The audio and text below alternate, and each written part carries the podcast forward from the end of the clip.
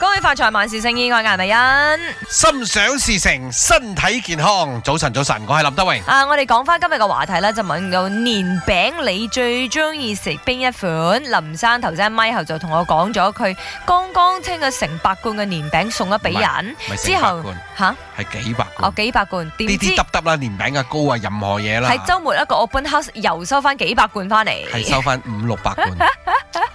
唉，啲朋友真係，唔好係當然啦，開呢一心啊呢一個係一個誒祝福嚟嘅。祝福嚟嘅，即係嗯大家都話送禮係禮貌嚟送禮啊嘅，嘛，知你去人哋屋企冇理由兩手空空。嗯問題你知唔知我負擔呢？嗯，我嗰日由 on air 之後翻去嗯開始執屋，執到隔一日嘅凌晨四點。哎同呦，我仔一日之後初 七，我屋企又滿晒冇辦嘅，法，你人緣太好咗，同埋個個可能知道你中意食餅，唔係係負擔嚟嘅朋友，係負擔嚟嘅。首先都多謝大家嘅，啱冇先吓。我自己本身啊排喺第一位嘅年嗯餅啊，叫利賓餅或者叫蝴蝶餅，哦哦哦哦，你又知喎，蜜你竟蜂然豆知嗰只喎？係嘛？冇唔係 sure，蜜 蜂豆，係啊，你自己 Google 啦，蝴蝶餅或者 ribbon 餅 OK，因為如佢果唔甜同埋好香因為嘅芝農麻曆，因香為。我平時我都唔食呢啲嘢㗎啦，你都啊知㗎，啲餅啊、糕啊嗯我都唔食嘅。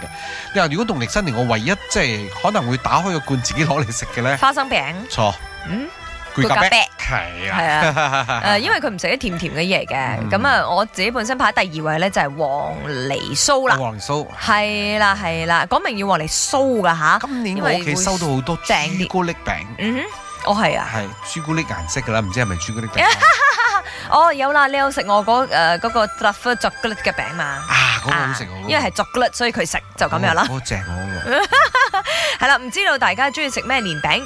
誒，中意食到咧唔捨得俾親戚食嘅，誒、真係嘢。有啲親戚我哋其實係睇到個新聞背景啦，講開又講，就講到話咧，即係我有一個恐龍親戚，啊一來來到到我就家把我燒完我的年餅。不用緊，還喝了我十罐的這個飲料。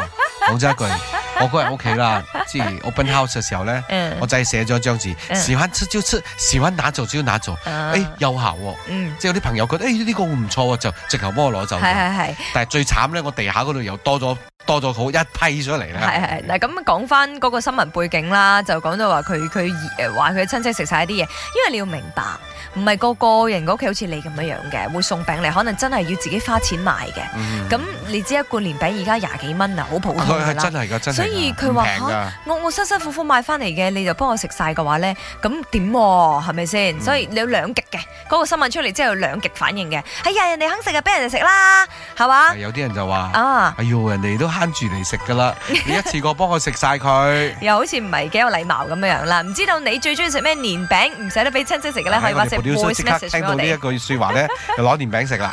對我嚟講最最唔同最特別嘅係蜂窩餅，因為舊年我有試過買，我老公就講做咩去買好似好貴，佢就同佢阿媽學嚟做，做俾我哋自己食，係佢做到好好食嘅，所以蜂窩餅係對我嚟講係係世界上最好味嘅嘢啦。恭喜發財！